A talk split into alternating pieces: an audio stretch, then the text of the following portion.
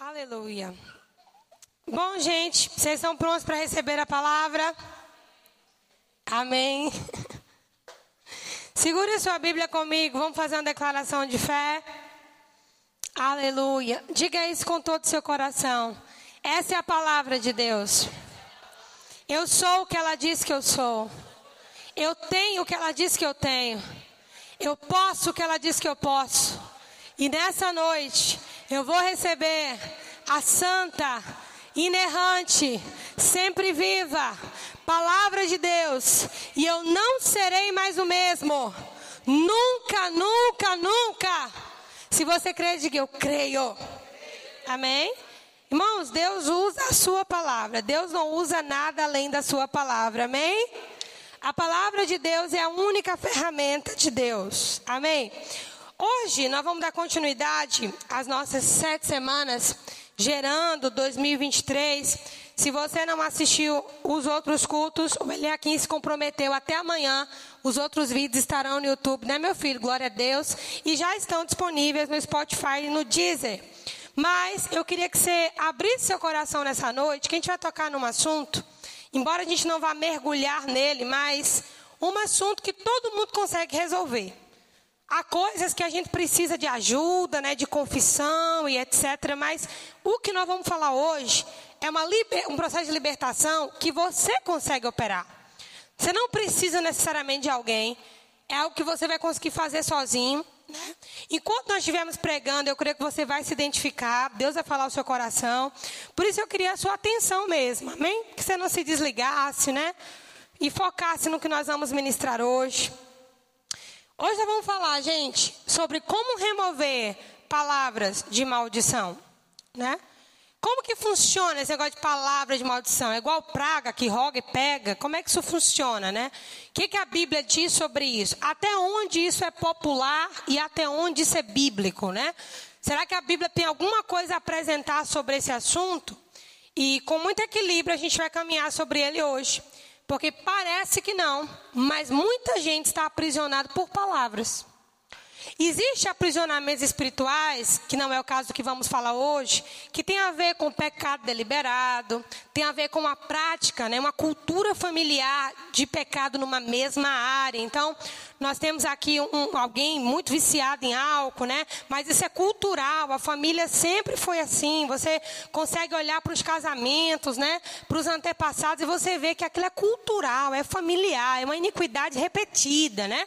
Quadros de desonra e outras coisas. Mas existem outra, outros é, cativeiros que não tem muito a ver com essa herança espiritual e cultural que recebemos das nossas famílias.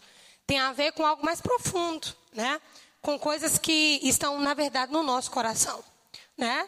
E eu vou te responder: palavras têm poder de amaldiçoar? Sim, elas têm. Né? Elas têm poder de amaldiçoar. Embora isso não funcione de modo isolado, você vai descobrir hoje como é que isso funciona. Mas palavras têm sim o poder de amaldiçoar. Mas isso é uma ação conjunta, né? Entre quem recebe e quem fala. E existem outros fatores que nós vamos abordar hoje aqui. Mas eu creio que essa é uma noite de libertação. Amém? Porque Deus nos chamou para a liberdade. Deus não nos chamou, queridos, para sermos escravos, nem do diabo, quanto mais de nós mesmos. Amém? Deus não nos chamou para sermos escravos, principalmente de nós mesmos, né? Quando se trata de um quadro de possessão maligna, né? Alguém repreende em nome de Jesus, aquele demônio sai, né? Mas e quando não se trata de possessão maligna, se trata de um vício emocional, né? Se trata de um vício comportamental, se trata de interiormente estruturas que estão bem enraizadas e acabam ministrando a nossa vida como um todo. Como que a gente resolve isso, né? Então a gente vai entender o que, que a Bíblia fala sobre isso, como remover palavras de maldição. Você pode abrir na sua Bíblia ou me acompanhar aqui, Provérbios 26, verso 2. Seria bom que você abrisse a sua Bíblia aí. Provérbios 26, verso 2. Até cobrisse, né? Risca lá, para você meditar sobre isso depois. Provérbios 26, verso 2. Está escrito: como o pássaro no seu vaguear, como a andorinha no seu voar, assim a maldição sem causa não encontra pouso. Né? Vamos ler mais uma vez? Como o pássaro no seu vaguear, como a andorinha no seu voar, assim a maldição sem causa não encontra pouso. Curve a sua cabeça, vamos orar. Pai, em nome de Jesus, nós te damos graças pela Sua palavra. Obrigada por tudo que o Senhor já falou ao nosso coração até aqui. Obrigada pelas canções, pela adoração. E nós sentamos na tua mesa, Pai, te pedindo revelação, discernimento, pedindo que a tua palavra nos inspire. Nós não queremos aquelas coisas que apenas a letra nos fornece, mas nós queremos aquelas coisas que estão no teu coração. O Senhor conhece a cada um de nós. O Senhor sabe exatamente o que precisamos. O Senhor sabe exatamente as áreas do nosso coração que precisam ser tocadas pela Sua palavra. Áreas até que nós nem conhecemos, mas o Senhor conhece. E nós nos abrimos ao Senhor nessa noite. Não recebemos a Sua palavra de qualquer jeito, mas nós recebemos com honra, recebemos com mansidão a palavra em nós enxertada nessa noite, num ambiente de reverência e louvor a Seu nome. Nós oramos em nome de Jesus. Você pode dizer amém? Glória a Deus. Vamos lá.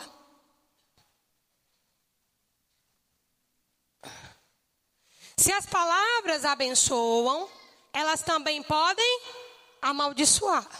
Mas ninguém é amaldiçoado ou abençoado apenas por uma palavra. A própria Bíblia diz lá em Tiago que de uma mesma boca não deve proceder bênção e maldição. Não é? Da mesma forma que de uma fonte não deve proceder água salgada nem água doce. O ideal é que a nossa boca ela só profira bênção e não maldição. Mesmo porque quem habita em nós hoje é o Espírito Santo. Amém? Então, a nossa fala precisa estar alinhada com quem habita dentro de nós. Mas, se as palavras podem abençoar, elas também podem amaldiçoar. Mas assim como nós lemos nesse texto aqui, ó, as palavras, elas funcionam como esses pássaros que estão procurando repouso. Lugar.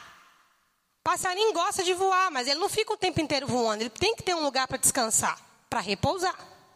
E a maldição, as palavras de maldição, igualmente as palavras de bênção, funcionam assim, como pássaros, revoando sobrevoando, procurando um lugar de pouso. No caso da bênção, esse lugar de pouso é a nossa obediência. Deus falou que a bênção de Abraão chegaria até nós. Gente, Abraão, Mesopotâmia, início da humanidade. Como que essa bênção chega até nós hoje? É óbvio que é através de Jesus Cristo. Mas aquela bênção que foi proferida é como um passarinho voando uma andorinha procurando repouso. Esse repouso, no caso da bênção, é um coração obediente. Coração que obedece a Deus. E no caso da maldição, o efeito é contrário. Novamente, as palavras elas funcionam como esse passarinho que está sobrevoando. Quando há um estado de pecado, principalmente pecados em que não há arrependimento imediato, né? Porque nós podemos pecar e parece, parece que há um prazo. Né? A Bíblia não dá esse detalhe, mas João escreveu assim: Filhinhos, não pequeis. Ok. Mas se pecardes, tende junto ao Pai o advogado, Jesus Cristo justo. Então parece que João está querendo dizer que o ideal é que nós não pecássemos, sob hipótese alguma. Mas considerando que ele sabia que nós vamos pecar, nós temos um advogado para nos defender. Vocês estão compreendendo o que eu estou falando? E a nossa atitude é quem vai fazer com que esse advogado entre em movimento ou não. Vocês estão me compreendendo? Então, não estou falando de um pecado pontual. Estou falando de um pecado em que não há arrependimento, né? E a ação do Espírito Santo, para quem não sabe, quando falamos de arrependimento, ela pode alcançar um lugar de cauterização. Que lugar de cauterização, pastor? É quando o Espírito Santo, você peca, o Espírito Santo fala, não faz. Você peca de novo, o Espírito Santo fala, não faz. Você peca de novo, o Espírito Santo fala, não faz. Da quarta vez ele não fala mais. E aí você vai se acostumando em falar daquele jeito, em agir daquele jeito, em se comunicar daquele jeito e continuar naquelas práticas sem aquele freio do Espírito Santo. Já não há mais uma dor, já não há mais um peso na consciência, já não há mais uma dor na alma. O Espírito Santo deixou de falar, a mente cauterizou. Vocês estão comigo? Então, quando a gente está falando sobre essa maldição, eu não estou falando de um pecado que você se arrepende de imediato, você coloca diante de Deus. Estou falando de uma condição de pecado, né? Então, o fato de eu dizer para você, você está abençoado em nome de Jesus, não vai fazer com que você seja abençoado só porque eu estou falando. Está comigo? Essa palavra de bênção, ela vai, como os passarinhos, procurar um lugar de obediência no seu coração para que ela repouse.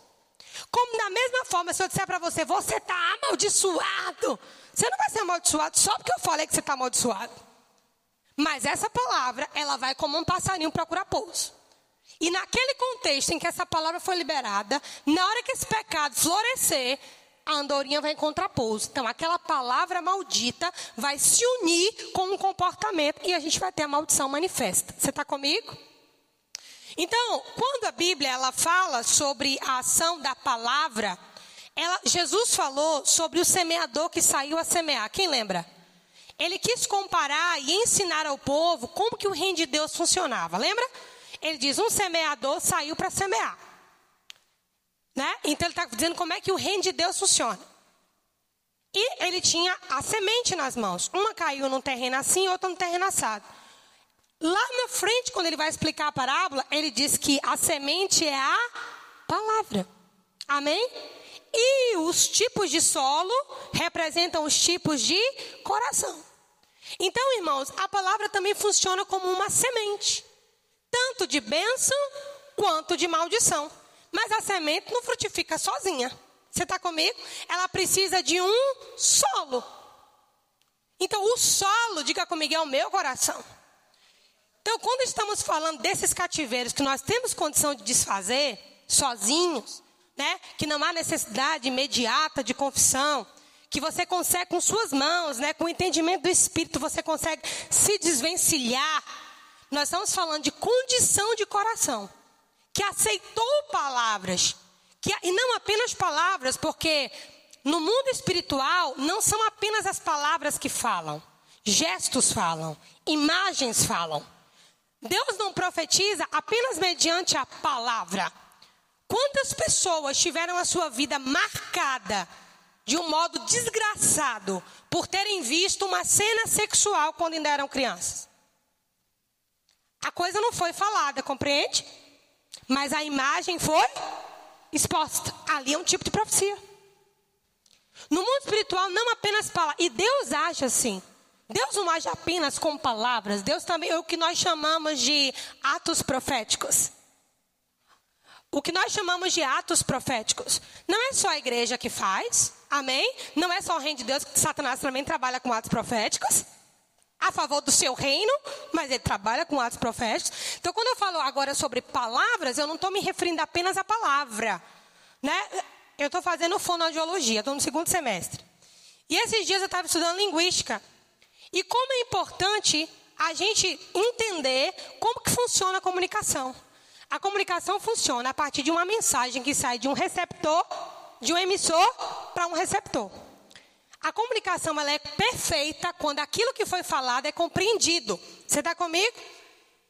E dessa forma, nem sempre as palavras é que falam, as atitudes falam. E aquilo é um quadro de profecia. Você está comigo?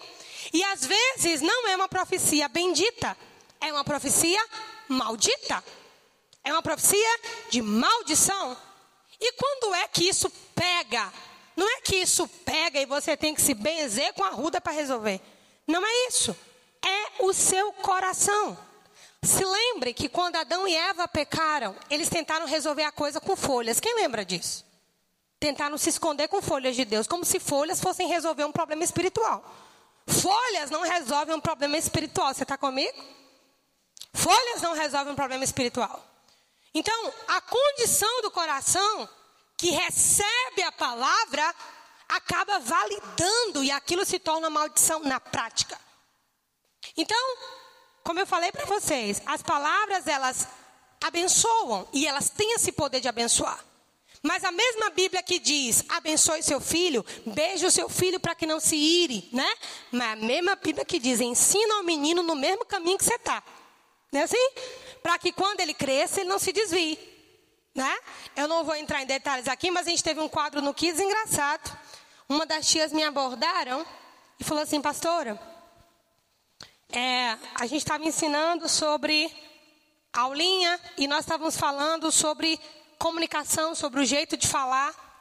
E uma das crianças gritou assim: Mas falar baixo com educação só vale para as crianças, não vale para os pais, não? Uma das nossas crianças.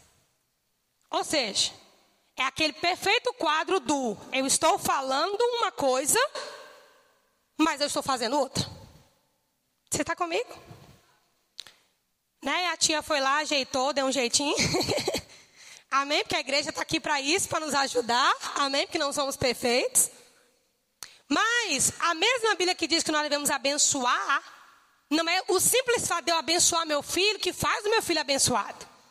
Porque se lembrem que a bênção de Deus está na sua palavra. Se o meu filho, por mais que eu abençoe, ele não anda na palavra, mas essa bênção não o alcança. Você está comigo? A mesma coisa vale com a maldição. As palavras de maldição, elas não vão te alcançar se o seu coração for uma boa terra e saber repugnar aquela semente. Não é um lugar fácil de chegar, mas a gente chega lá. Amém? E Jesus nos ensinou. Quando a Bíblia fala sobre dar outra face, ela não está nos ensinando a sermos burros. Quando a Bíblia fala sobre perdoar 70 vezes 7, a Bíblia não está mandando a gente ser beatificado como santos. Jesus está apenas nos ensinando a ter um coração como um terreno que não recebe maldição. Um coração blindado. Você está comigo? Então põe isso na sua cabeça. Maldição falada acontece sim. Um claro exemplo bíblico é o de Raquel. Raquel fugiu, ou Raquel foi embora com Jacó. Ah, Jacó foi fugido mesmo, ele não avisou que ia e foi embora. Raquel levou os ídolos? Talvez Raquel nem tivesse a, a questão da idolatria de culto. Mas aqueles ídolos eram mais ou menos desse tamanho. Eram de ouro. Custavam dinheiro. Eu não acredito particularmente que era uma questão de culto. Porque eu não acredito que Jacó faria esse tipo de associação com uma mulher desse jeito. Mas o coração de Raquel sabendo que sai da casa do papai, onde ela foi uma filhinha de papai a vida toda, sim? E agora vai aventurar a vida com Jacó. Deixa eu levar um pedacinho de alguma coisa aqui, caso alguma coisa errado. Isso sou eu que estou deduzindo, amém? As mulheres têm uma mente, não vou dizer mais para frente, porque eu não quero envergonhar os irmãos, estou brincando. Mas mulher é um pouco estratégica, é ou não é verdade? Então, às vezes, a gente faz uma estratégia que dá bem errado, né? E a coisa fica bem feia. Mas tem vezes que a gente acerta também. Nesse caso, Raquel errou. Ela errou feio. E ela teve chance de não morrer. Né? Porque quando Labão alcança, Labão percebe a falta. E quando Labão percebe a falta, ele vai vasculhar tudo nas tendas de Jacó. E Jacó autoriza, porque ele sabia que não tinha pego nada. O que ele não contava é que a mulher tinha pego. Em um determinado momento, no ápice de ira, que é uma outra característica da palavra de maldição, a palavra de bênção, ela não tem que sair num ambiente de fé, amém? Um ambiente de favor do Espírito, não é assim? A palavra de maldição sempre é o contrário. É um ambiente de ira, raiva, descontrole.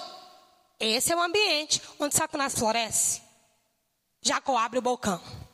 Morra quem estiver com os ídolos de Labão. Irmãos, não precisava morrer ninguém. Nem a própria Raquel precisava morrer. Porque quando o pai dela chega, a medida de correção acredito seria pequena, por ser uma mulher. Raquel poderia dizer, pai, eu peguei, agi errado. Não, ela disse, pai, eu estou no costume das mulheres, eu estou no, nos dias de menstruação, então eu não posso levantar para falar com o senhor. Então não me incomode, não. Só que ela estava sentada em cima do ídolo. Estão compreendendo? Mas quando Jacó lança essa palavra, quem morre? Raquel. Raquel morreu. Ela morreu simplesmente porque Jacó disse isso? Igreja, eu estou fazendo uma pergunta para vocês com base com o que vocês estão aprendendo. Ela morreu só porque Jacó disse isso? Ela teve chance de falar a verdade? Ela teve chance de escapar dessa palavra? Teve. Mas a palavra morra, morra quem estiver com os ídolos de Labão. Aquela palavra de Jacó estava permeando as suas tendas, procurando um lugar para pousar. Você está comigo? E essa palavra encontrou Raquel. Amém? Então, gente, a palavra não funciona sozinha. Nem a própria palavra de Deus funciona sozinha. Nós podemos pregar aqui até amanhã de manhã. Se o seu coração não for um terreno fértil, vai entrar aqui? Sai aqui. A palavra não vai descer. Nem a palavra de Deus funciona sozinha. Precisa do nosso coração. Semeador, que é quem prega a semente, que é a palavra, e o solo, que é o coração. Satanás, ele imita o reino de Deus em tudo, irmãos, em tudo, em tudo, em tudo. Só que do, do, do lado errado. Mas ele imita tudo. O princípio da honra, ele vai trabalhar com o princípio da desonra. O princípio da obediência, ele vai trabalhar com o princípio da desobediência. O princípio do sacrifício, ele vai trabalhar com o princípio do prazer a qualquer custo. E nós precisamos amadurecer espiritualmente, porque o que está em jogo não é apenas a nossa vida. É a nossa vida, os nossos filhos, as pessoas que estão à nossa volta. E isso depende da nossa coerência. Coerência. Então, palavras amaldiçoam sim. Mas não vai ficar com medo só porque alguém lhe amaldiçoou, não. Amém? Essa palavra, se lembra, ela vai ficar voando. Esperando um lugar para pousar. Você vai decidir se esse terreno de pouso ou não. Amém? Essa palavra, que é a palavra de Deus, ó, ela também está sobre nós, sobre mim e sobre você. Procurando um pouso. Amém? Procurando um pouso. Onde ela encontrar fé, ela vai pousar e vai dar fruto. E os frutos serão gloriosos. Mas se ela não encontrar pouso, ou pouso superficial, ela vai dar dois tipos de fruto. Não vai ser o perfeito, não vai ser aquilo que Deus preparou.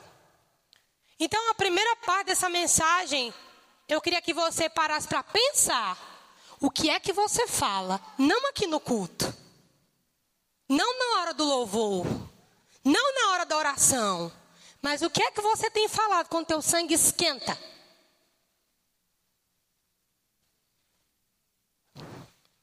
O que é que você tem falado quando a paciência esgota? Irmãos, derrube sua parede, mas engula. Construa a parede de novo depois, para não deixar sua esposa revoltada, viu? Se lembre, Satanás não é impressionado pelos nossos dons. Satanás não é impressionado pelos nossos títulos. Satanás não é impressionado pelas promessas que Deus tem para a nossa vida. Não. O nome dele é sagaz. Ele está do seu lado e do meu lado, esperando um lugar para ele pousar. E o pior, e eu lamento dizer, é que muitas das maldições que nós vivenciamos não tem nada a ver com as heranças espirituais. Muitas têm, mas a sua grande maioria é fruto de uma boca sem freio. A Bíblia diz lá em Tiago que nós não devemos ser como os cavalos que precisam pôr freio na boca. Não é assim? Por que esse cuidado de Deus com a nossa boca? Assista às mensagens anteriores e você vai entender que nós fomos criados para profetizar. Deus nos criou assim. Nós somos criados à imagem e semelhança de Deus. Como é que Deus faz as coisas? Falando. Não é assim? E disse Deus: haja luz e houve luz. Eis que a virgem conceberá e dará luz a um filho. Maria tem Jesus. Deus faz as coisas falando. Como que Deus vai esperar que nós façamos as coisas? Como que ele vai nos formatar para funcionar? Falando. Falando. E é por isso, querido, que hoje nós vamos remover algumas palavras, hein? Nós vamos remover algumas palavras. Talvez Jacó não imaginava, talvez não, certamente, ele não imaginava que aquele negócio ia estar com Raquel. E às vezes nós também não imaginamos que as nossas palavras podem levar a vida de quem nós amamos. Compreende? Raquel, Raquel era amada de Jacó. Porque ele trabalhou 14 anos. Mas foi através da boca do próprio Jacó. Detalhe, viu? O príncipe de Deus, aquele que Deus mudou de nome, Israel, o patriarca das doze tribos de Israel. O filho de Isaac. Deus não poupou Raquel. Está comigo? Diga para a pessoa, lado, não se assuste. Tudo que a Bíblia dá um susto. Depois ela dá o caminho. o perdão e um coração humilde são chaves de cativeiro gerados por palavras. Entenda uma coisa: tem coisa que vai resolver com oração. Tem coisa que vai resolver, como Tiago ensina, orando por enfermos com o óleo da unção. Tem coisas que vai resolver com uma boa explanação da palavra. Mas tem coisa que só vai resolver com perdão. Tanto dando quanto recebendo. Essa via aqui. E o coração humilde é o único coração que pede perdão e que sabe perdoar. O coração humilde é o único tipo de coração que sabe pedir perdão e sabe ser perdoado e sabe perdoar. E aqui eu vou falar de uma coisa que é comum. A gente atende pessoas, a gente escuta isso o tempo todo. Às vezes a pessoa passou a vida toda profetizando sobre a filha, uma palavra.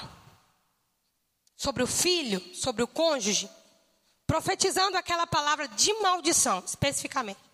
Aí um belo dia, depois que entra na manancial e escuta a palavra, vai lá e pede perdão ao filho. Glória a Deus por isso? Glória a Deus. Está resolvido, pastora? Nível de pecado, sim. Porque aquilo que é confessado, pedir perdão, Deus perdoa, amém? Coração arrependido, Deus perdoa. Só que você precisa entender que nós somos espírito, alma e corpo. Como que eu validei tantos anos uma palavra de desgraça, desculpe pela palavra. Aí uma vez eu peço perdão, mas eu não valido a outra palavra por cima. Pelo menos, escute e se receba, pelo mesmo tempo que você falou o contrário. Pelo menos, pelo mesmo tempo que você falou o contrário. Espiritualmente, isso? Não. Espiritualmente, o pedido de perdão resolve de imediato. Deus não precisa de adulação. No entanto, nós somos alma e alma tem marcas. Está comigo? Alma tem marcas. Alma tem tanto marcas que se falar de alguma coisa da tua infância que te feriu, é capaz de você chorar aqui agora. Passaram-se não sei quantos anos, mas alma tem marcas. Então, aquilo que você validou de modo negativo por vários anos, você vai fazer exatamente o contrário. Você precisa contribuir com o agir de Deus. Amém? Isso vai ser um exercício para o seu coração, para o meu coração. Mas só reverte isso, irmão, só cancela isso aqui. Um coração humilde. Pastor, e o que é um coração humilde?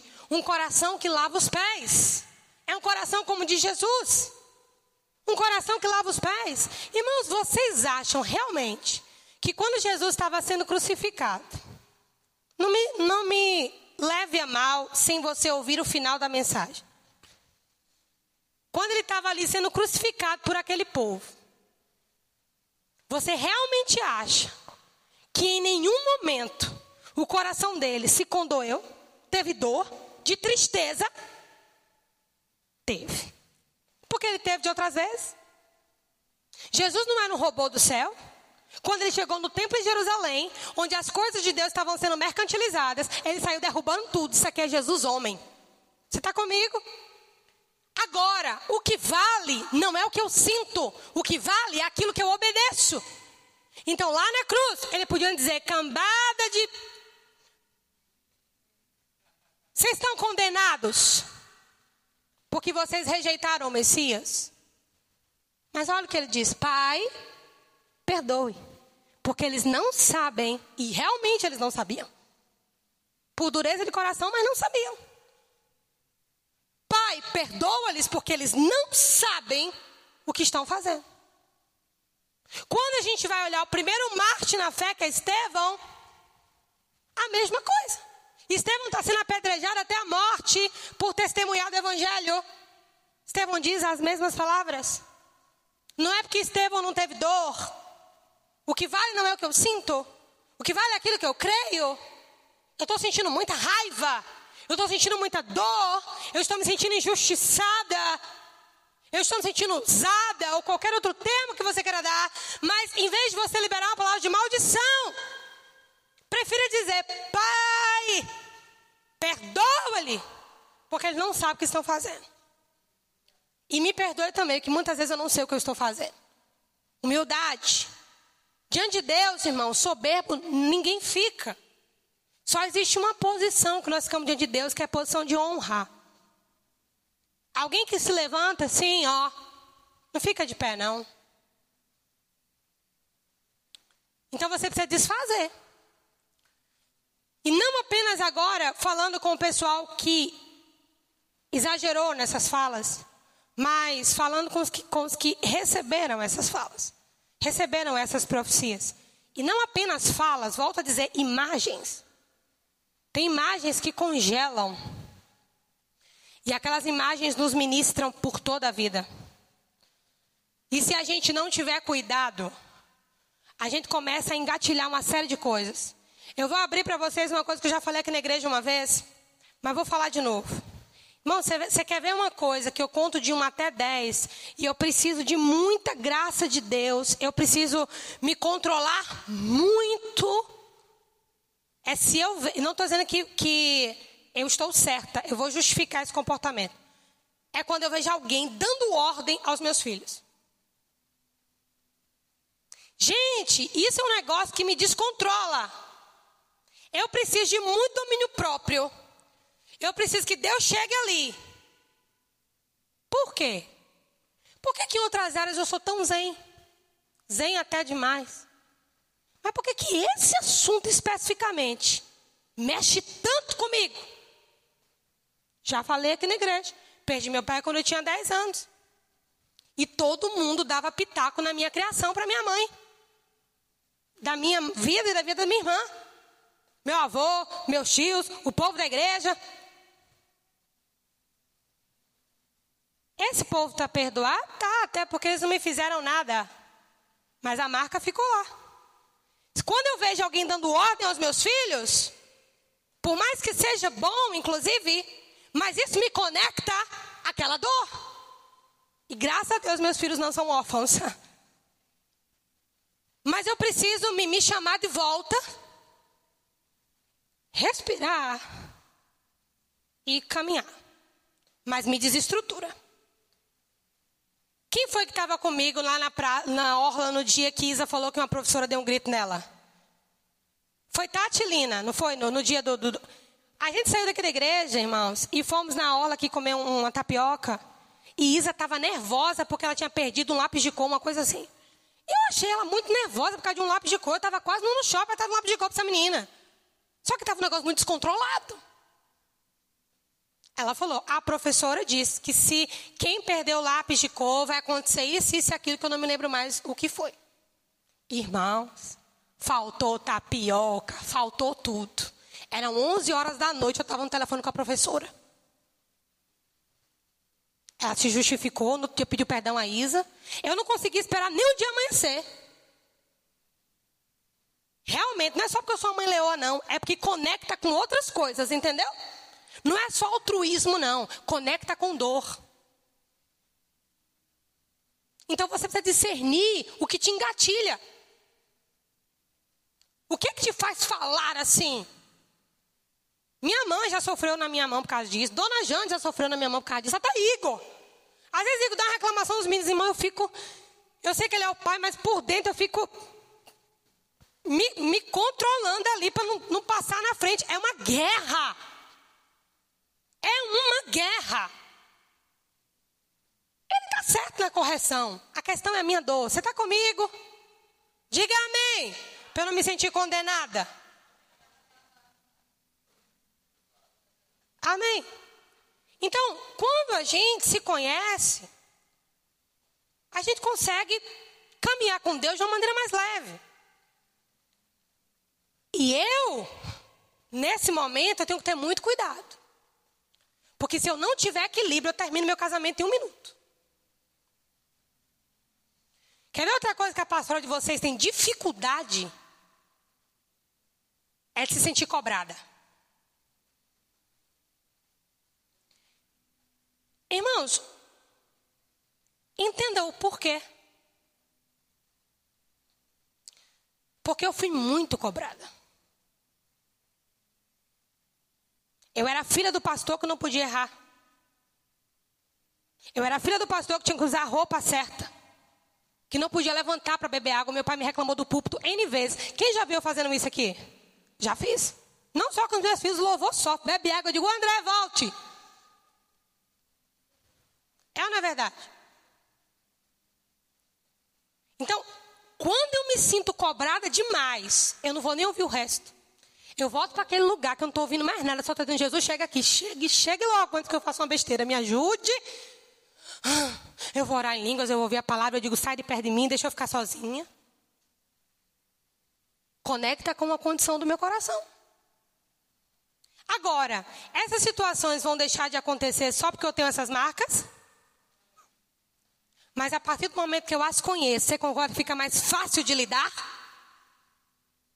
Você coloca a graça de Deus no lugar adequado. Você coloca a graça de Deus no lugar certo. Amém, gente? Para terminar, abra comigo Isaías 61.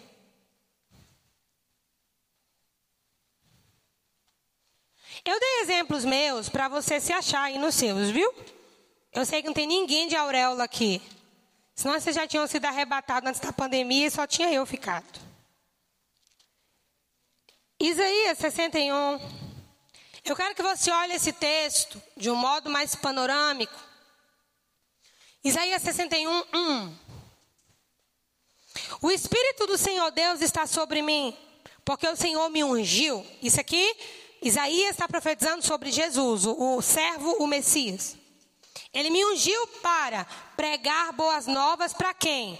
Para os pobres enviou-me a restaurar os contritos de coração. E logo em seguida, o quê? A proclamar liberdade aos cativos. Diga comigo assim: a restauração do coração precede a liberdade aos cativos. Está comigo? Um coração primeiro precisa ser restaurado para depois ele ser liberto. Quem está comigo? O coração precisa ser restaurado para depois ele ser liberto. E como que Deus restaura o coração? Pelo mesmo lugar onde ele começou, pregando as boas novas. É a palavra de Deus que nos restaura. É a palavra de Deus que nos lava, que nos limpa, que nos cura. Muitos dos nossos comportamentos altruístas são fruto de marcas e de dores.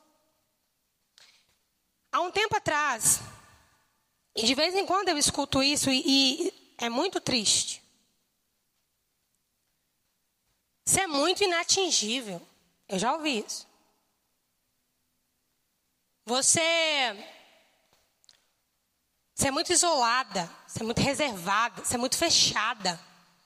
Você Precisa se relacionar com suas ovelhas. Você, eu ouvi muitas coisas. De fato, o meu comportamento era exatamente assim. E hoje, em alguns momentos, ainda é.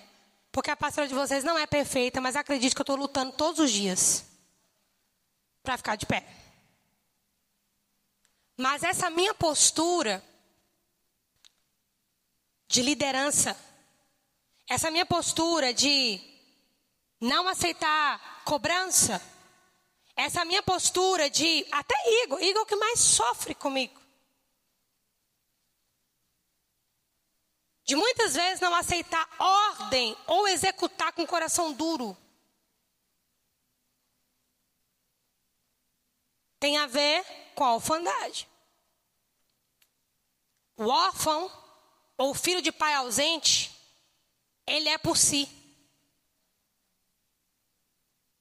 Então, vai ser aquela pessoa que vai sair de casa cedo. Eu. Vai trabalhar cedo. Eu. Vai ser isolado. Eu. Onde entrar vai dar o melhor. Eu. Mas isso aqui não é porque eu sou a melhor. É orfandade. O órfão, ele é por si. Então, eu me preparo para pregar. Observe. Deus me chamou e eu sei que ele me ungiu, isso é inegável. Pode ninguém acreditar no meu chamado, eu acredito no meu chamado. Essa fase da minha vida mesmo já passou. Isso é fato. Mas o fato de eu ouvir minhas mensagens várias vezes, o fato de eu não me permitir errar um versículo, que não teria problema nenhum na semana que dizer, irmãos, eu falei isso aqui errado, eu quero recolocar. Tá tudo bem. Mas o ouvir minha mensagem várias vezes, o não errar nenhum versículo, isso aqui já não é a unção. Isso aqui é a órfã. Você está comigo? Irmãos, eu estou expondo bem minha vida para você. Graças a Deus que Deus não me deu um marido mané, irmão. Senão eu estava na perdição. Igor não é mané. Porque se eu tivesse um marido banana, irmão, uma coisa estava feia. Deus vai me dar um marido do jeito que ele me deu. Né, amor? Eu sei que a luta é grande, mas seu galardão vai ser grande também. E o meu também vai ser, viu? Não acho que é só o seu, não. Eu tenho certeza que no arrebatamento fala, quem é a esposa de Igor? Eu digo, chega eu, Jesus, eu aqui. Amém, gente? Minha mãe pregou aqui na terça-feira, ela falou que Deus colocou tesouros em vasos de barro. E os pastores de vocês são vasos de barro, bem barrinho mesmo. Precisando de Jesus. E o que é que você vai fazer com tudo que você ouviu hoje? Esse é o ponto, né? Que tipo de profecia você precisa retirar? Que tipo de palavra você precisa retirar? Que tipo de palavra você precisa construir? Que tipo de palavra você precisa colocar? Como que você corrige seus filhos? Eu falei isso para Igor. E ontem, hoje, eu chamei Iago para conversar sobre o tempo no computador. Iago estuda mitologia egípcia, grega, nórdica. Irmãos, eu com 13 anos, 12 anos, não sabia nem o que era mitologia. Quanto mais mitologia grega, egípcia e nórdica. Ele conhece os deuses dessas mitologias. Ele conhece como esses deuses funcionavam. E ele tem um jogo, que é o Minecraft, que é uma plataforma onde ele cria mundos inspirados nessas mitologias. Até aí um menino prodígio. Por muito tempo eu disse, Iago, não fica prostrado nesse computador. Iago, meu filho, um dia você vai tentar levantar, a cadeira vai vir junto. Só que eu entendi, irmãos, que a minha fala não devia ser essa.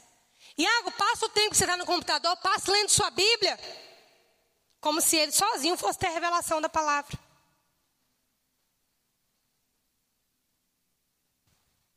Iago, sai do mundo da lua. Irmão, isso aqui eu estava profetizando, sem saber. Ontem, hoje, foi ontem que a mamãe chamou, não foi, filho? Ontem de manhã ou foi hoje de manhã que a gente conversou? Os dois. E eu falei para ele uma palavra que Deus deu para ele quando ele era bebê. Que Deus usaria os desenhos dele contei uma experiência de libertação quando ele era bebê. Iago sentava na caminha dele, com dois aninhos, e falava sozinho e começava a chorar. Dois aninhos, mais ou menos. Um casal de pastores amigos nossos teve lá. Eu não me lembro se eu contei ou se eles perceberam, não me lembro mais. Eles oraram, retiraram um determinado objeto do quarto e daquele dia por diante, Iago dormiu e hoje dorme até demais, né, meu filho? Ele hiberna. Depois, uma vez eu estava falando com a pastora Tânia no telefone e ela ouviu eu, eu falar sobre o Pokémon, reclamando com o Iago, alguma coisa de Pokémon, não me lembro mais o que foi. Ela falou assim: agora eu sei que seu menino é tão atribulado. Aí a pastora Tânia falou: manda ele trazer os Pokémons para São Paulo. Nós fomos para São Paulo, Iago levou os Pokémon no avião. Você lembra, filho? Não lembra, não? Quando chegou lá, conversamos com ele. Igor foi lá fazer o funeral dos Pokémons. Você lembra do funeral do Pokémon, filho? Ele fez o funeral dos Pokémons. Nós oramos. Voltamos para Aracaju. Chegamos no apartamento e a mãe tem que confessar uma coisa. Eu levei todos, mas deixei um. Não foi, amor? É, mas tinha ficado um de reserva. Aí nós vamos fazer o funeral do último Pokémon. E eu fui percebendo que de ciclos em ciclos, o inimigo procurava pontos de contato para manter Iago perturbado. E eu só falava isso com Iago numa linguagem muito lúdica. Hoje eu falei na real. Falei sobre demônios, ponto de contato, brechas, porque ele já tem idade para ouvir. Amém? E ontem para hoje foi o dia que eu mais beijei meu filho, não foi, mamãe? E já disse várias vezes que qualquer mãe amaria ter o filho que eu tenho. Amém? Então você precisa retirar algumas coisas, amém? Se coloca de pé, por favor. Alguém auxilia Lucas lá atrás para mim, para ele poder vir para cá?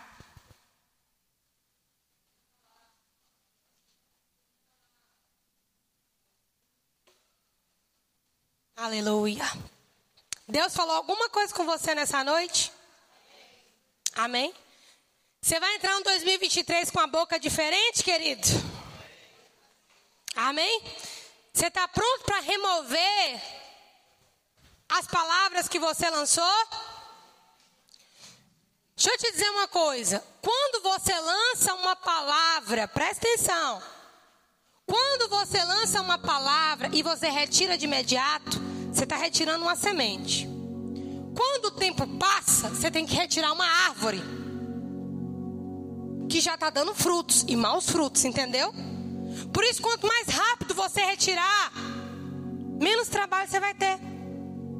Você retira aquela palavra de maldição e substitui por uma palavra de bênção que também vai em forma de semente. E quanto mais você declara, aquela semente ela vai crescendo. Amém. E nós vamos orar agora.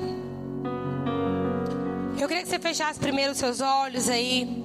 E nós vamos orar arrependendo diante de Deus dessas palavras, dessas maldições.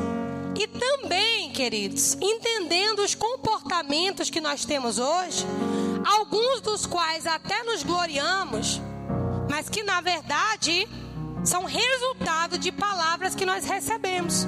O nosso coração foi pouso para aquele passarinho. E às vezes a gente precisa liberar isso. E essa é a hora de você fazer. Pai, em nome de Jesus, nós estamos diante do Senhor. Tua palavra diz que nós devemos chegar diante do teu trono com ações de graças. E nós chegamos diante do teu trono com ações de graças.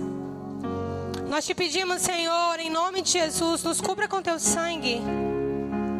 E nós queremos, como tua igreja nessa noite, nos arrependermos de toda palavra que lançamos e daquelas que recebemos e tem ministrado a nossa vida, tem ministrado o nosso comportamento. Nós nos arrependemos tanto de dar essas palavras, quanto de emprestar o nosso coração, que deve ser um solo apenas para a tua palavra, nós emprestarmos esse coração para tantas mazelas e dores. Nós queremos te pedir perdão, Pai, e também te pedir cura. A tua palavra diz que o Senhor restaura o coração e depois liberta os cativos. E nós nessa noite estamos aqui para te dizer, Senhor, restaura o nosso coração. Restaura o nosso coração. Restaura o nosso coração. Desde aqueles batimentos ainda intrauterinos. Restaura o nosso coração. Restaura a nossa alma das sensações de abandono, de rejeição, de preocupação, de tensão, de tudo que temos recebido, Pai, estão guardados em nós. E nessa noite nós queremos lançar no Senhor, porque só o Senhor sabe restaurar um coração ferido. Nós queremos perdoar aqueles que nos ofenderam, assim como o Senhor tem nos perdoado.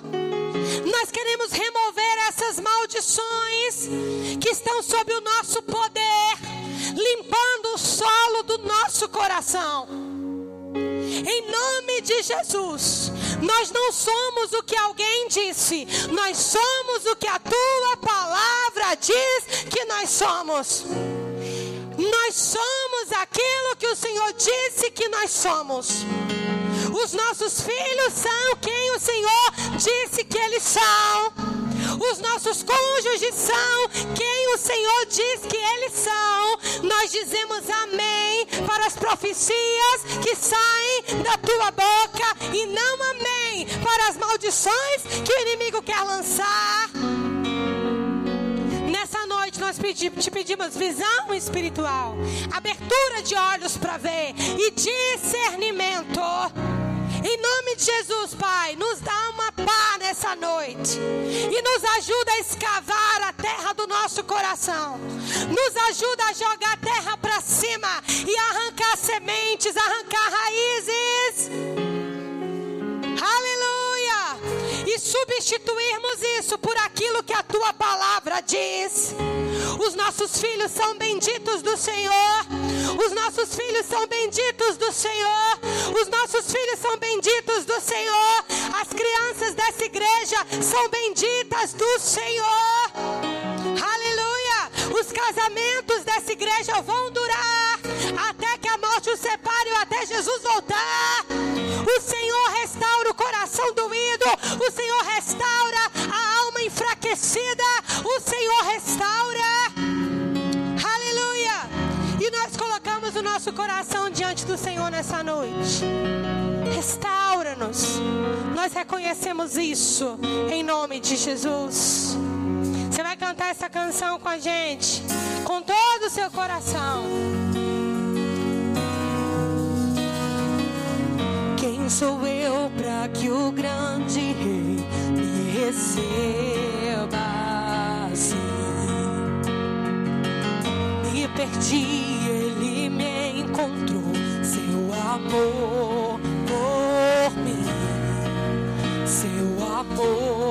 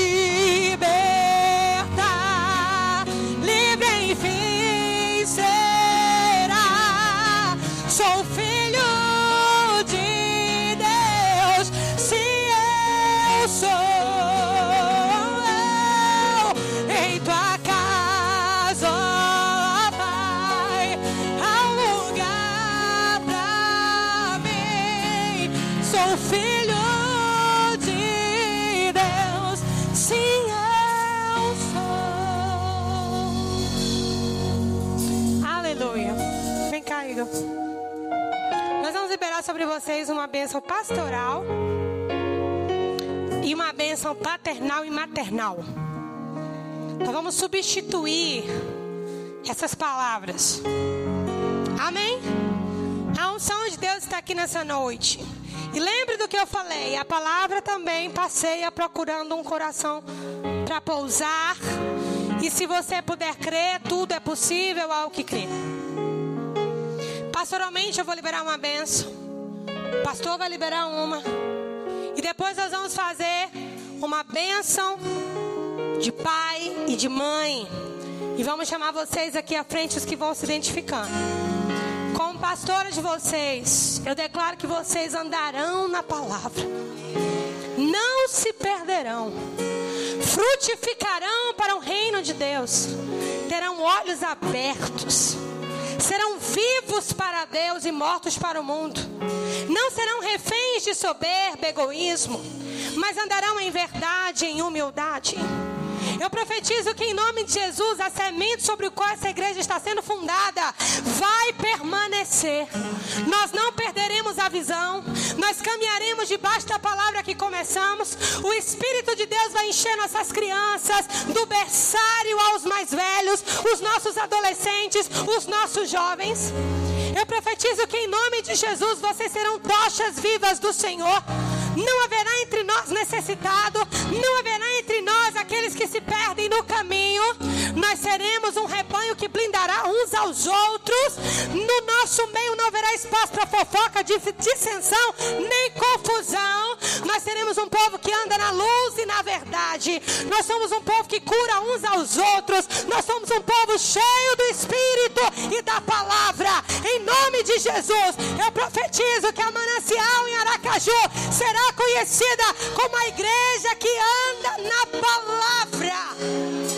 Aleluia! As famílias dessa igreja serão fortes no Senhor.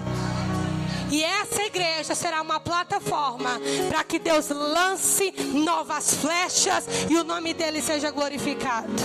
Em nome de Jesus. Aleluia.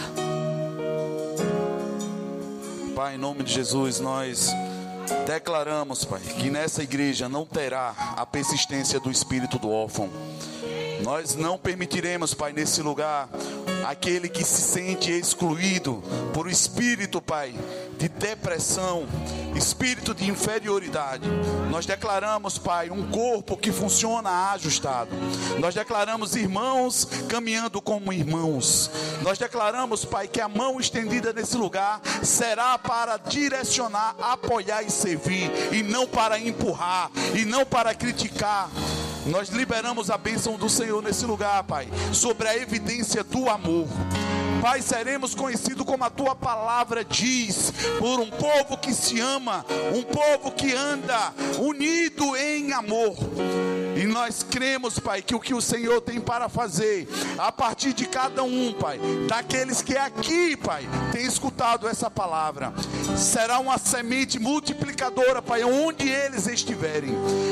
Não andarão mais em insistência com ninguém, trocarão o seu papel, deixará com que o Espírito Santo convença, mas serão uma carta viva e verdadeira onde estiverem plantados passarão a crer na palavra, a ponto de se tornarem exemplos para que o Espírito de Deus convença o homem do pecado, da justiça e do juízo. Nós abençoamos, Pai, os homens desse lugar, sacerdotes, profetas com bocas santas e não caladas, profetas que não serão corrompidos pelo sistema mundano da busca insistente pelas finanças, da busca insistente pelo poder, meu Pai. Que em nome de Jesus, o Senhor nos convença por dentro do teu chamado. Convence cada um desse lugar por dentro do teu chamado. Em nome de Jesus. Aleluia. Eu queria chamar aqui todo mundo que precisa cancelar uma palavra lançada pelo seu pai. E lembre-se que palavras não são só palavras, atitudes, né? Rejeição, rebelião, abuso. Né? Vamos começar com a parte paterna. Quem tem palavras que desejam que sejam removidas e substituídas nessa noite, vem aqui na frente. Irmãos, enquanto vocês vêm, eu quero respaldar mais uma vez essa palavra questão de Rebeca, na hora que ela recebe aquela palavra, ela tinha ferido um princípio para que pudesse ter essa conexão com essa palavra. Como a pastora falou, a palavra estava procurando onde conectar. Lembre que tudo que nós queremos, nós temos no Senhor, mas começa a partir de um conserto. Arrependimento precisa gerar atitude. Arrependimento sem construção de um novo caminho é oco, fofo e balofo. Diga comigo, oco, fofo e balofo. A palavra fala em 1 de Pedro 3, do verso 10 ao 12. Eu queria que vocês escutassem para que você gerasse fé em seu coração. Para que não fosse só mais uma palavra, mais uma oração. Fala bem assim: Pois quem quer é para quem quer.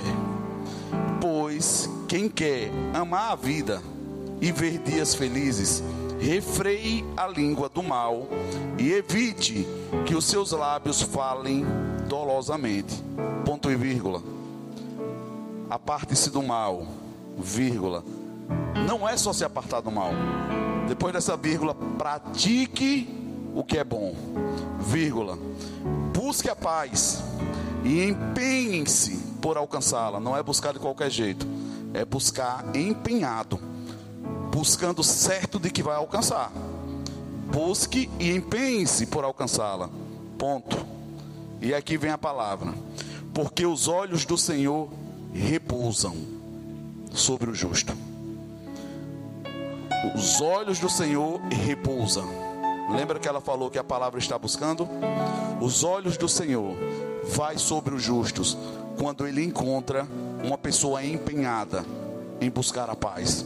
Uma pessoa que desviou-se do mal e não apenas isso, mudou o caminho a ponto de se empenhar para buscar o caminho correto e a paz. Os olhos do Senhor repousam sobre esse justo e os seus ouvidos estão abertos às suas súplicas.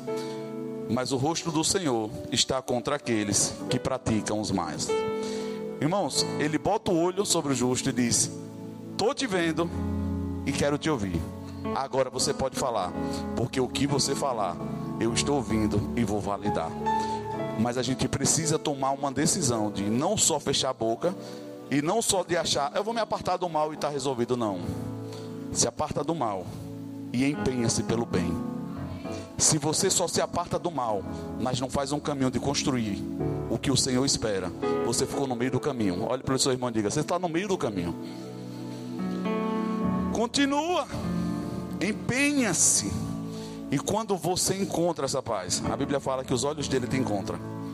Não que ele não esteja vendo, mas te encontra na qualidade de justo. E quando ele te encontra na qualidade de justo, ele diz: Agora você pode falar. Amém. Amém. Não só substituir palavras de paternidade, mas também você não as recebeu, né? Não recebeu uma palavra de bênção na área de paternidade. Tem mais alguém para vir aqui? Não? Pronto, cadê Igor? Liberar uma palavra de bênção sobre vocês, amém? Recebam no coração. Amém. Pai, eu creio que o Senhor não errou quando o Senhor escolheu o lar e a família no qual aqueles que aqui na frente estão foram enviados. Antes da união do pai e da mãe dele, o Senhor sonhou com eles primeiro. Eles te conheceram primeiro. E eu sei, Pai, que vieram para esta terra para cumprir um propósito único e escolhido por ti. Não são um engano, não são um acidente, são desejados, amados. E eu te dou graças pela oportunidade de ter cada uma, Pai, dessas mulheres aqui na frente. Pai, como o Senhor as amou, a ponto de fazer com que a única forma do Senhor conectar a vida do céu para a terra foi através de um ventre materno. E eu te agradeço, meu Pai, porque o Senhor sonhou tão perfeitamente com cada uma delas, que fez com que elas fossem bem-aventuradas, a ponto de ter a conexão com o teu espírito, meu Pai, um espírito de consolo. E eu te agradeço, Pai, pela oportunidade de, como sacerdote, Pai, e pastor delas nesse lugar. Eu libero a bênção, Pai, que enriquece sem trazer consigo dores. Eu declaro que tudo aquilo que elas fizerem prosperará. Eu declaro, Pai, a unção da mulher virtuosa, habilidosa. Eu te dou graças, Pai, porque se sentirão privilegiadas pela habilidade do gerar e do criar novas ideias. Porque não só gerarão filhos, mas gerarão projetos, propósitos, e gerarão, Pai, onde estiverem. E eu chamo, Pai, as mãos e o ventre, as ideias frutíferas. Eu declaro, Pai, a paz que excede todo o entendimento. E todo espírito que tem insistido em falar no ouvido de que são rejeitadas, de que não vai dar certo, de que não vai funcionar. Eu amaldiçoo essa palavra agora no poder que há no nome de Jesus. E libero, Pai, a palavra de vida. Eu te peço, Pai, que bênção e misericórdia as alcance agora, Pai, no Espírito. Que comece a gerar por dentro, meu Deus. Quando ninguém via elas sendo gerada, que essa palavra comece a gerar agora dentro delas. E que se torne verdadeira a cada dia, a cada amanhecer. Eu libero, Pai, o óleo da unção. O óleo, Pai, do corpo que desce. O óleo, Pai, que faz com que elas vivam. O óleo da vida, Senhor. Não mais morte. O óleo da vida. Os sonhos, os pesadelos do passado. Dando espaço a sonhos de vida. Vida de Deus. Vida de Deus vida de Deus, todo tempo de abuso, todo tempo, Pai, de abuso. Arabaço. Todo tempo de abuso.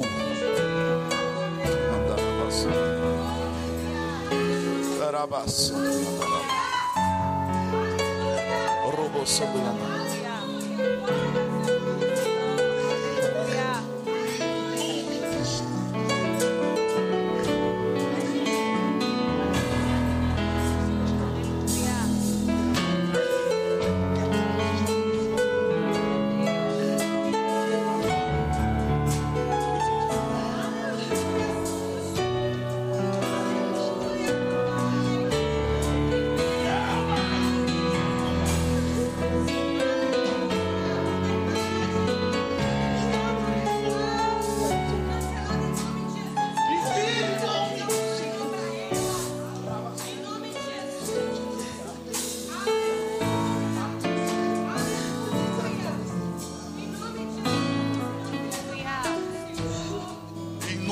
Jesus.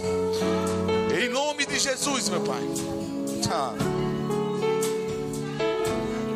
Em nome de Jesus, Pai. Todo, todo peso, Pai, todo peso sendo removido, Pai, e o fardo leve e suave.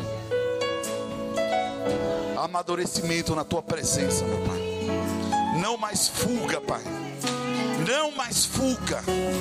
Mulheres maduras. Mulheres maduras, não infantilizadas, madura. Madura que representam a tua graça. Mulheres maduras se tornando exemplo, meu Pai, para as mais novas, sendo apoio e suporte para as mais velhas. Um corpo unido, Senhor, forte em atuação e exemplo. Toda porta que tinha, Pai, nos fundos aberta para a fuga, todo cativeiro, todo buraco, Senhor, de esconderijo em nome de Jesus, nós anulamos, Pai em nome de Jesus, nós anulamos e chamamos a existência agora, Pai, o tempo que o Senhor tem de vida. Em nome de Jesus, meu Pai. Não serão mais passivas. Serão mais passivas. A mente desbloqueada para te ouvir, meu Deus. Vai ouvir a tua voz, meu Pai. E falarão, Pai, com autoridade da tua vontade. Em nome de Jesus. Em nome de Jesus. Em nome de Jesus.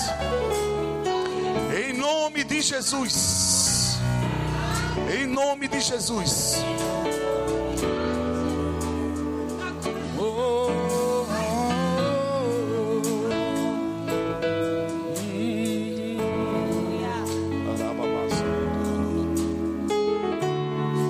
Glória a Deus. E tem pessoas aqui que nós vamos substituir palavras maternas também. As que estão aqui podem ficar ou não. E se tiver alguém atrás, pode vir aqui. Nós vamos declarar essas palavras maternas. Novas palavras. Em nome de Jesus Cristo. Aleluia. Aleluia. Aleluia. Em nome de Jesus eu declaro vocês são abençoadas. Vocês são lindas. Vocês são amadas pelo Senhor. Vocês dão conta. Vocês são, são cheias de Deus. Vocês são cheios de Deus. Vocês andarão na presença do Senhor. Serão mães, serão pais, profissionais, ministros da casa de Deus, bem-sucedidos. Vocês são motivo de alegria e não de tristeza.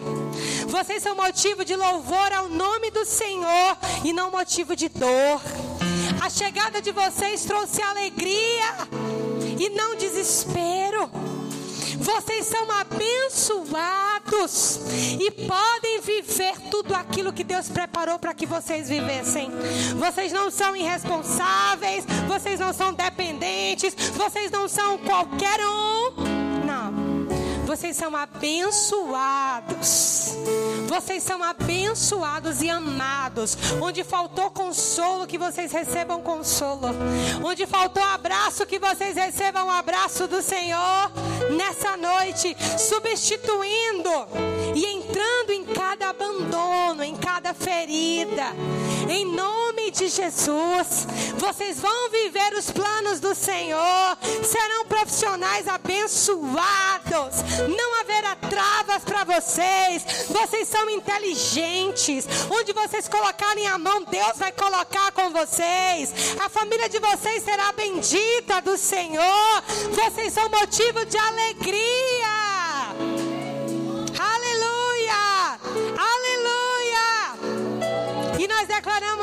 Bênção de graça, de consolo e de abraço de carinho, de cuidado. Em nome de Jesus. Em nome de Jesus. Essa bênção, Pai. Essa bênção, Senhor, que só o teu Espírito pode dar. Esse abraço que só o teu Espírito pode dar. Esse cuidado que só o teu Espírito pode dar. Aleluia. Esse alento que só o teu Espírito pode dar. Esse cuidado que só o teu Espírito pode dar. Em nome de Jesus. Esse abraço que só o teu Espírito Santo oferece. Esse ombro amigo e esse apoio sem cobranças. Esse apoio de que só o Senhor pode dar. Esse apoio de mãe, esse suporte materno também vem do Senhor. Nós cancelamos toda palavra de maldição, toda palavra de rejeição. E como igreja, colocamos uma nova palavra de bênção.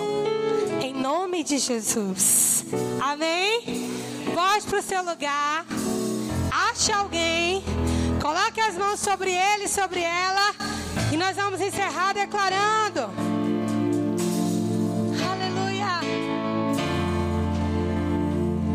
Vou calar meus lábios, vou profetizar, manifestar a graça e abençoar a quem Deus quer libertar. Sobre tua vida, sobre tua vida eu vou profetizar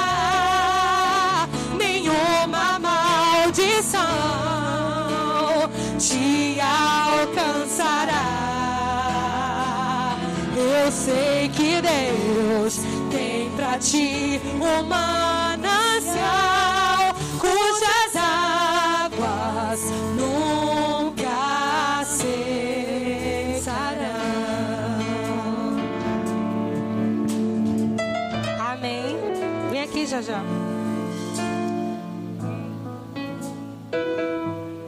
Lembra que eu falei que Deus também faz atos proféticos? Vem aqui. Estenda a mão para o povo. Diga assim: o amor de Deus, nosso Pai. Que o amor de Deus, nosso Pai. Que a graça salvadora do nosso Senhor Jesus Cristo. Que a graça salvadora do nosso Senhor Jesus Cristo. E as doces consolações do Espírito Santo. E as doces consolações do Espírito Santo. Seja com a sua vida. Seja com a sua casa. Com a sua família. Com a sua família que o Senhor te abençoe e te guarde. Que Ele faça resplandecer o seu rosto sobre ti e te abençoe e te dê a paz. Vão debaixo da graça, em nome de Jesus. Amém.